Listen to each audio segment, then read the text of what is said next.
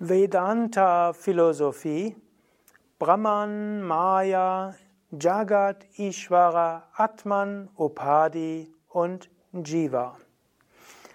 Om Namah Shivaya und herzlich willkommen zu einem weiteren Vortrag über Vedanta, eine Zusammenfassung der wichtigsten philosophischen und spirituellen Prinzipien von Vedanta. Mein Name Sukadev von www.yoga-vidya.de. Dies ist ein Vortrag der Vortragsreihe Yoga Vidya Schulung, ganzheitliche Entwicklung des ganzen Menschen, auch ein Vortrag als Begleitmaterial zur zweijährigen Yoga Vidya Yogalehrerausbildung. Heute also die Wiederholung von Vedanta. Solche Wiederholungen wirst du im Laufe der zwei Jahre immer wieder hören oder auch im Verlauf dieser Yoga Vidya Schulung, sodass du hoffentlich immer tiefer diese Prinzipien verstehst und dir auch bewusst machst, dass nicht nur theoretische Konzepte, sondern das ist das, was von einer höheren Wirklichkeit eine Weise ist, Welt zu beschreiben. Brahman, das Absolute. Vedanta sagt, es gibt eine höhere Wirklichkeit. Brahma Satyam. Brahman allein ist wirklich. Ein unendliches Bewusstsein. Prajnanam Brahman. Bewusstsein ist Brahman.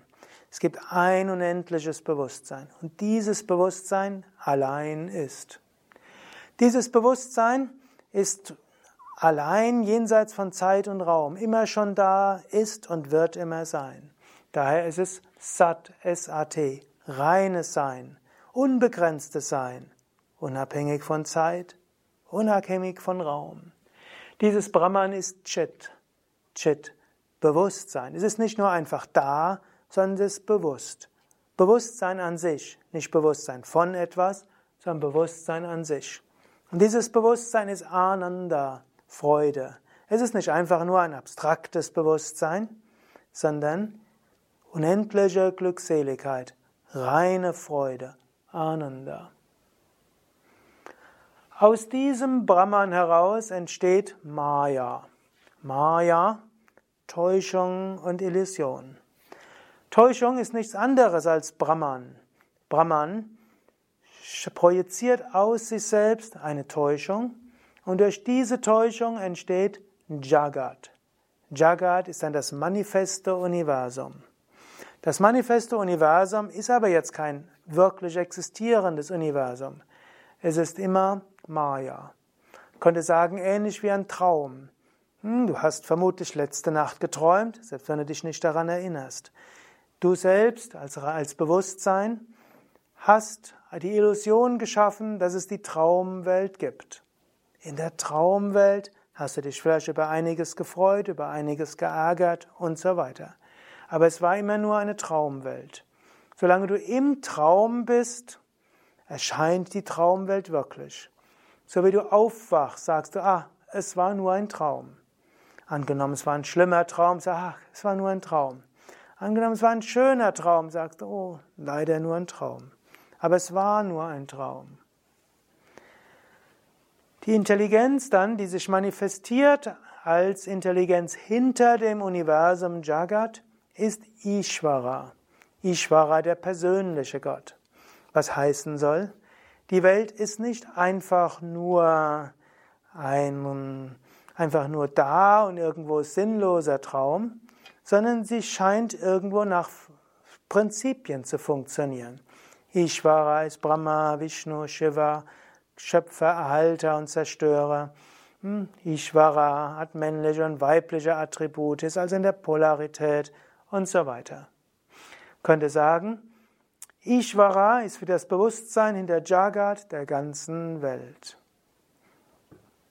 Aber auch Ishvara ist Teil der Maya. Verschwindet Maya, dann verschwindet Jagat und Ishvara, nur Brahman bleibt übrig. So ähnlich wie wenn du im Traum bist, dann bist du ja das Bewusstsein hinter dem gesamten Traum. Der Traum entsteht nicht irgendwo von selbst, sondern du bist das Bewusstsein des Traumes, du bist auch die Traumwelt und du bist der Träumende. Aber im Traum identifizierst du dich typischerweise mit einem Teil des Traumes. Du existierst im Traum auch als Individuum. Du bist zwar das Bewusstsein hinter dem ganzen Traum und du bist letztlich auch der ganze Traum, du bist letztlich aber auch das Bewusstsein hinter jedem einzelnen Wesen im Traum, aber du identifizierst dich mit einem Wesen im Traum. Und so ist das die Analogie. Es gibt Atman, Bewusstsein, das Selbst. Brahman und Atman sind eins. In Wahrheit, dein Selbst ist Brahman. Du bist nichts anderes als das Unendliche.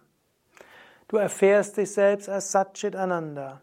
Und du hast auch Sehnsucht danach, dieses zu erfahren. Aber momentan bist du höchstwahrscheinlich in Avidya, in Unwissenheit. Du hast vergessen, dass du das Unendliche und das Ewige bist. Und so identifizierst du dich mit Upadi. Upadi, begrenzender Attribut. Das, was irgendwo dazugefügt wurde. Ich könnte auch sagen, die Kapa oder auch die Hüllen, Shariras und Koshas. Also letztlich Teile von Jagat. Du hast selbst die ganze Welt geträumt und jetzt identifizierst du dich mit einem Teil dieses Traumes. Und so denkst du, du bist ein Individuum, ein Jiva. Als Individuum, als Jiva hast du Sehnsucht danach, dich wieder als dein, als dich selbst zu erfahren. Denn wenn Jiva sich identifiziert mit Upadi, also einem Körper, einer Psyche, einem Charakter, einem Temperament, Persönlichkeit, mit Karma, Aufgaben, Beziehungen und so weiter, dann weiß Jiva irgendwo, das ist nicht okay, das ist nicht ausreichend. Wenn du weißt, du bist unendlich und ewig, bist du nicht zufrieden mit deinem kleinen Körper und Psyche. Vielleicht kompensierst du das und willst dann eben größer sein. Du willst mehr Geld haben, mehr Macht haben und so weiter. Du willst vielleicht mehr reisen. Aber das reicht nicht aus. Jiva will sich wieder als Atman, als Brahman erfahren. Du hast als Jiva ein beschränktes Wissen. Du siehst etwas in der Welt, du willst mehr herausfinden, du fragst, wer bin ich, woher komme ich, wohin gehe ich, was ist der Sinn des Ganzen, was ist die Welt, gibt es eine höhere Wirklichkeit? Chit, dein individuelles Bewusstsein, Jiva, will reines Bewusstsein erfahren. Diese Suche erwacht. Aber in der Welt selbst gibt es keine Antworten darauf. In der Welt selbst wirst du nie herausfinden, wer du wirklich bist. Solange du in der Welt bist, wirst du nie herausfinden, was die Welt wirklich ist. Es gilt dort herauszukommen, dich zu erfahren als Atman. Dann sind alle Antworten da. Als Jiva hast du Sehnsucht nach unendlichem Ananda, unendlicher Freude. Denn du weißt, Anandoham, ich bin Freude. Es ist nicht okay, begrenzte Freude zu haben. Es ist nicht okay, in der Vergänglichkeit zu sein. Es ist nicht okay, mal Höhen und Tiefen zu haben. Intuitiv weißt du, ich bin unsterbliches Selbst, reine Freude. Und diese Sehnsucht erwacht. Und dann übst du spirituelle Praktiken, um dich zu reinigen. Dann übst du Meditation. Dann stellst du dir Fragen, wer bin ich? Du übst Viveka, Unterscheidungskraft. Du übst Vairagya, loslassen, aufhören dich zu identifizieren, aufhören zu glauben, mein Glück hängt von dem und dem ab. Du übst Shatsampat, Gelassenheit im Alltag. Mumukshutva, Sehnsucht nach Befreiung wird stärker. Irgendwann folgt dann Anubhava, die Erfahrung des einen. Atma Sakshatkara, die Verwirklichung des höchsten Selbst. Du erfährst Aham Brahmasmi, ich bin Brahman.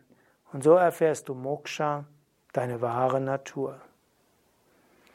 Das war in kurzen Worten Vedanta Philosophie und letztlich auch Vedanta Praxis. Frag, wer bin ich? Erkenne dein Selbst. Das ist die Essenz von Vedanta.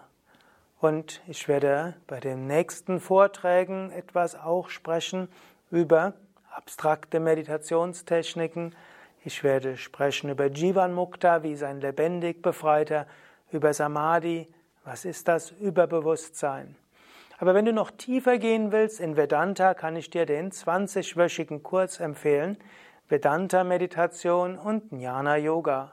Dort lernst du eine Reihe Meditationstechniken kennen, mit denen du tatsächlich erfahren kannst, wer bin ich, mit denen du dich lösen kannst von Verhaftungen und wo du auch noch etwas in größerer Tiefe Vedanta-Philosophie erfährst und auch, wie du die Vedanta-Prinzipien im Alltag umsetzen kannst.